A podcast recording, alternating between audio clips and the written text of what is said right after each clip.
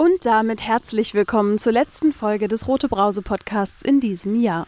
Ich freue mich, dass ihr euch auch heute wieder entschieden habt, den Kronkorken springen zu lassen. Diese ganz besondere Folge zum Jahresende beschäftigt sich mit Neuanfängen. Für mich persönlich war die Rote Brause ein wichtiger Neuanfang in diesem Jahr. In über 20 Folgen habe ich euch seit dem Sommer wöchentlich über die Geschehnisse in Berlin auf dem Laufenden gehalten. Und ich finde es richtig gut, dass ich damit auch auf euer Interesse gestoßen bin. Zum Jahreswechsel macht die Rote Brause eine Pause und sprudelt dann im Januar für euch weiter. In gewohnt spritziger Manier. Bis dahin hört doch mal in die Pausenbrausen vom Sommer oder eine der ersten Folgen der Roten Brause auf Spotify oder iTunes rein. Und vergesst nicht, uns auch über die Pause hinweg weiter zu empfehlen. Das nd.de hält euch mit Berliner News auf dem Laufenden. Nicht nur ich habe 2020 Neues angefangen. Franzis Kabisch ist Filmemacherin und Kulturwissenschaftlerin und lebt in Berlin. Sie hat dieses Jahr angefangen, Schlagzeug zu lernen. Und dann hat sie angefangen, sich über Neuanfänge Gedanken zu machen und über neoliberale Erfolgsversprechen, Individualismus, Normalzustände und Transformationen.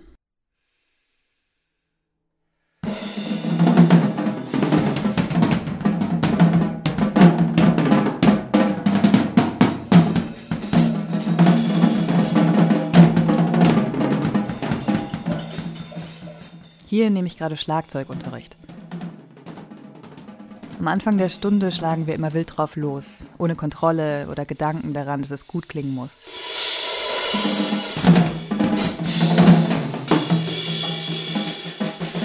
Und viel mehr kann ich eigentlich auch noch nicht. Das ist erst meine fünfte Stunde. Vor ein paar Wochen, noch vor Lockdown Hard und Lockdown Light, habe ich angefangen, Schlagzeug zu spielen. Ziemlich spontan und unerwartet und auch ohne großes Ziel. In meiner Facebook-Timeline sah ich plötzlich einen Post von Eddie, einer befreundeten Person. Eddie hatte gerade angefangen, Schlagzeugstunden zu geben. In einem queeren Raum, 20 bis 30 Euro die Stunde. Ich habe Eddie geschrieben und jetzt sind wir hier.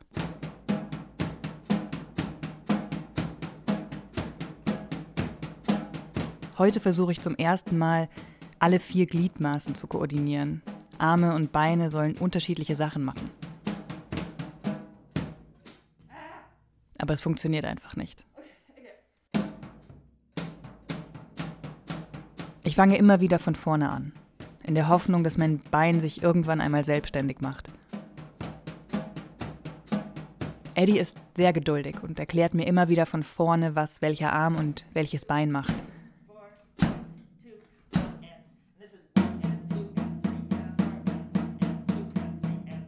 Aber obwohl ich weiß, wie es funktioniert, ist es noch nicht in meinem Körper angekommen. Wie das beim Lernen ebenso ist. Immer wieder und immer wieder von vorne anfangen.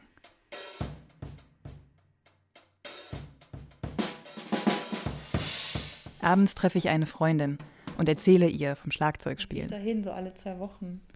Das ist ziemlich geil. Cool. Ja, ich habe richtig Lust drauf. Und es ist einfach so. Super enthusiastisch über mein neues, noch frei von Druck und Ehrgeiz belastetes Hobby, frage ich die Freundin, ob sie in diesem Jahr was Neues angefangen hat. Sie antwortet: Ich habe Antidepressiva angefangen zu nehmen. Ah, super. Zum ersten Mal. Also, super, ne? Ja, ich finde es gut, diese Schritte zu machen. Ja, ja, nein, das war schon, äh, das ist schon ein Versuch wert. Ja. Und? Besser. Besser. Nee, Ja. das ist ja schon das Ziel. Ja, das ist auch das Ziel. Ja, Ich frage meinen Freund, der daneben sitzt, was er in diesem Jahr neu angefangen hat. Angefangen, mir richtig über, oder ja, ich, ich fange an, mir über mein Erbe große Gedanken zu machen. Oh, ja. Oh ich auch. shit. Wie sieht das bei dir aus, dass du dir Gedanken gemacht hast über dein Erbe? Ich bin jetzt in einem, in einem, wie soll ich das nennen? Sowas wie ein Lese- und Reflexionskreis unter Menschen, die erben werden. Antiklassismus in der Praxis. Antiklassismus in der Praxis. Richtig. Depression und Umverteilung von Erbe. Das klingt beides ein bisschen ernster und wichtiger als ich mit meiner Schlagzeug-Euphorie. Ich denke weiter darüber nach und will auch von anderen hören, ob sie in diesem Jahr aus Endzeitstimmung und sich gerade so über Wasser halten können, etwas Neues angefangen haben. Freiwillig oder unfreiwillig. Ein paar Freundinnen schicken mir auf meine Nachfrage Sprachnachrichten oder rufen mich an. Ich habe in diesem Jahr, also vor ein paar Wochen, einen Python-Kurs angefangen. Also in der Programmiersprache Python, nur für Frauen und natürlich online. Das ist Eva, eine Freundin von mir, die lange versucht hat, mich zu einem gemeinsamen Informatikstudium zu überreden. In diesem Jahr, wo wir uns alle noch mehr im digitalen Raum aufhalten, ist sie das Ganze mal pragmatisch mit einem Fünf-Wochen-Kurs angegangen.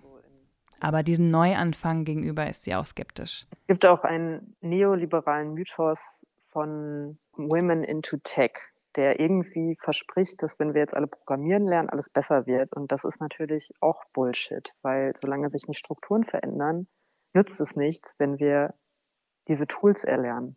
Und am Ende aber den Code, den wir schreiben, nicht besitzen, die Social-Media-Inhalte, die wir generieren, also davon nicht profitieren.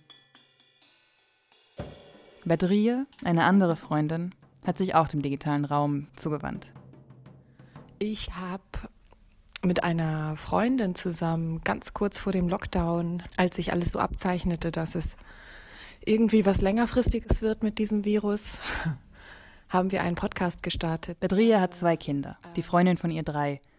Sie wollten einen Podcast, in dem Mütter auch mal, mal über die Scheißseiten des Mutterseins sprechen und ganz ehrlich und offen sprechen und offen auch über ihre Unsicherheiten, ihre Wut, ihr Unverständnis, ihren Frust reden. Und weil wir sowas nicht so richtig gefunden haben, haben wir das dann selber gemacht. In dem Podcast Motivation 2.0, also ein Wortspiel aus Mutti und Motivation, sprechen die beiden auch über die Auswirkungen von Corona auf das oft unsichtbare Private.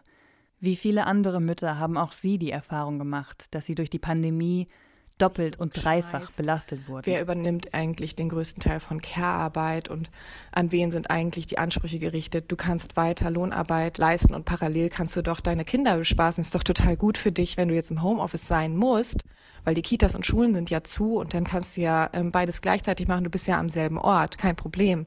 Und oft werden wir eben auch damit konfrontiert, wieso ihr wolltet das doch, ihr wolltet doch Kinder ähm, und ihr habt euch doch dazu entschieden und ihr macht das doch aus Liebe, das ist doch keine Arbeit. Etwas neu anzufangen war für viele in diesem Jahr eine willkommene Coping-Strategie. Für andere notwendig, für wieder andere unmöglich.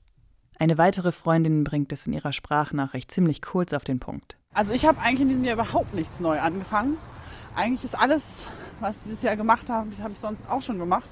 Weil es ist irgendwie noch schwerer geworden, als es eh schon vorher war. Also war irgendwie gar nicht so viel sogenannter Headspace für jetzt großartige Neuanfänge da.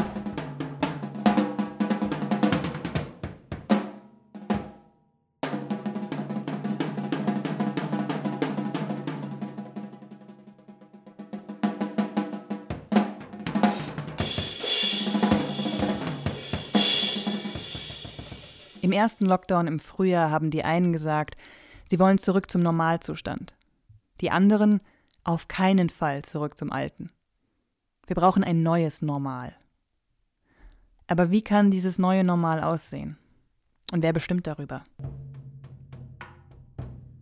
Als ich im Internet den Begriff neues Normal eingebe, stoße ich fast ausschließlich auf neoliberale Erfolgsversprechen von Firmen, die sich den Begriff schon längst angeeignet haben. Um erfolgreich zu bleiben, müssen wir flexibler, schneller, kreativer und innovativer werden. Und dafür müssen wir unsere Arbeitswelt neu denken. Oder wir organisieren Arbeit neu und erhöhen dadurch die Business- und Veränderungsintelligenz unserer Kunden. Was ich aber zum Glück auch finde, ein Wirtschaftsmagazin namens Neue Narrative, das bestehende Arbeitsverhältnisse kritisiert und stattdessen, Zitat, Geschichten aus einer neuen, egofreien Arbeitswelt erzählt. In einem Artikel geht es darum, warum es okay ist, in Meetings zu weinen. In einem anderen um Toxic Positivity und zwanghaften Optimismus in der Arbeitswelt. Wenn wir in einer Krise stecken, dann scheint die Idee eines Neuanfangs super attraktiv. Das ist Luca Götzke, Redakteurin bei Neue Narrative wir glauben richtig gehend an das Neue. Also wir glauben daran, dass Innovationen uns retten werden. Wir haben diese Hoffnung, dass eine neue Idee aktuelle Probleme lösen wird. Also je präsenter eine Endzeitstimmung, desto attraktiver dieser Neuanfang. Luca hat den Artikel über zwanghaften Optimismus geschrieben und beschreibt darin ein, Zitat, Teufelskreis aus Anpassungen und kleinen Veränderungen, mit dem wir uns über Wasser halten. Statt Arbeitsverhältnisse grundlegend zu verändern oder scheitern zu lassen, behelfen wir uns mit individuellen Lösungen und persönlichen Neuanfängen. Ich glaube aber, dass ja viele Menschen individuell sich so einen Neuanfang gar nicht leisten können und dass es auch zu einer starken Vereinzelung führt. Dieser Optimismus macht ja eigentlich unerträgliche Zustände auf so eine verquere Art erträglicher, weswegen dann diese Zustände stabiler werden, obwohl wir eigentlich genau das Gegenteil wollten. Luca sagt auch, dass der Gedanke an einen Neuanfang oft Klarheit und Eindeutigkeit verspricht, was sich aber gar nicht einlösen lässt und schon gar nicht für alle. Und dass wir stattdessen vielleicht eher Ambivalenzen aushalten müssen und unsere Ängste, Verzweiflungen und Erschöpfungsgefühle ernst nehmen und anerkennen. Weil es dann möglich wird zu verstehen und zu fühlen, dass es anderen Menschen auch so geht. Mm, und das offenlegt, dass wir als Menschen ja fundamental voneinander abhängig sind und aufeinander angewiesen sind um zu diesen ermüdenden Lebensbedingungen in den Widerstand zu gehen.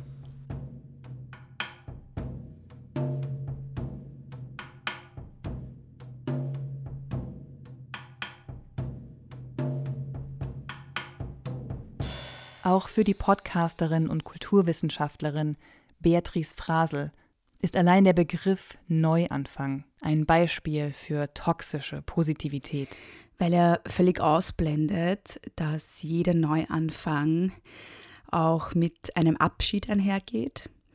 Und wenn man diese Veränderung im Leben eines Menschen nur als Neubeginn und Neuanfang und etwas Positives und Tolles framet, dann blendet man die negativen Aspekte aus, dann blendet man aus, dass solche Veränderungen auch mit ganz viel psychischer Belastung einhergehen können, mit Trauer über das Verlorene oder zu Ende gegangene einhergehen. Oder man tabuisiert ähm, diese negativen Aspekte sogar und verunmöglicht Menschen, drüber zu sprechen. Ich folge Beatrice auf Instagram, wo sie viel über Feminismus, Diskriminierungen und Mental Health postet. Vor ein paar Monaten teilte sie dort ihre Erfahrungen über einen unfreiwilligen, belastenden Neuanfang. Ich bin umgezogen nach einer Trennung äh, und habe die Erfahrung gemacht, dass mein Umfeld äh, sehr begeistert davon war, dass ich jetzt ähm, ja, in eine eigene Wohnung ziehe und es ist alles so toll und alles ist neu und voll aufregend und super. Und ich selbst war eigentlich nur ähm, ja, traurig und leer und wollte überhaupt nicht und ähm, war dann in dieser Wohnung und habe sie gehasst. Sie erzählt, dass bei Umzügen viel mehr über das lästige Kistenschleppen und Rumorganisieren gesprochen wird, aber nicht über die negativen psychischen Effekte, die solch eine Entwurzelung und Veränderung auch mit sich bringen können. Nachdem sie dann selbst öffentlich über ihre Trauer und Angst gesprochen hat, bekam sie viel Rückmeldung auch von anderen die ähnliche Erfahrungen mit mir geteilt haben und mir gesagt haben, dass sie nach ihrem Umzug auch wochenlang weinend auf dem Bett gesessen sind, gar nicht außer Haus gehen wollten und ähm, gleichzeitig für diese Erfahrungen überhaupt keinen Raum hatten, weil alle total begeistert waren davon, dass sie jetzt einen Neubeginn hingelegt haben. Also ähm, ich glaube, mein Plädoyer ist einfach ähm, vielleicht mit dem Begriff Neubeginn etwas spärlicher umzugehen oder etwas vorsichtiger umzugehen. Gerade wenn einem der Neubeginn nicht selbst betrifft, sondern eine andere Person und vielleicht mal hinzuschauen, hinzufühlen, ob der Neubeginn wirklich ein Neubeginn ist oder einfach nur ein Abschied.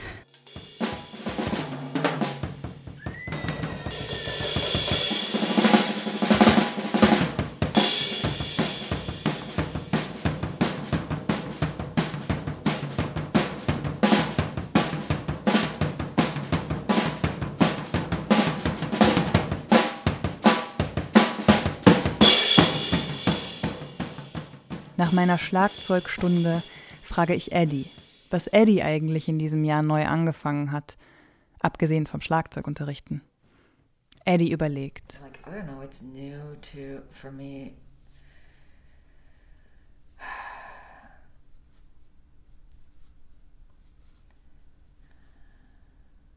Oh, testosterone.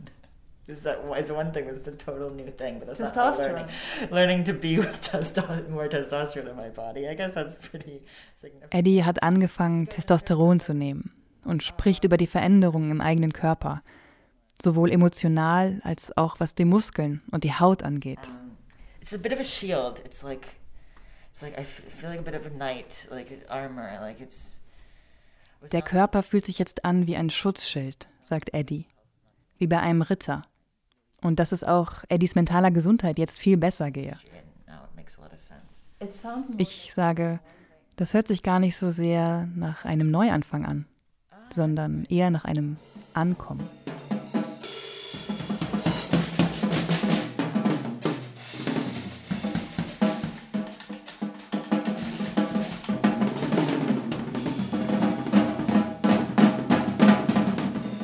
Über neue Anfänge und alte Anfänge. Ankommen und Abschiede, weitermachen und aufhören müssen. Idee, Regie, Stimme und Schnitt Franzis Kabisch. Musik Eddie Levin. Interviews mit Sam Osborne, Eva Tipest, Badrie Wanli, Luca Götzke, Beatrice Frasel und anderen Freundinnen. Vielen Dank an euch.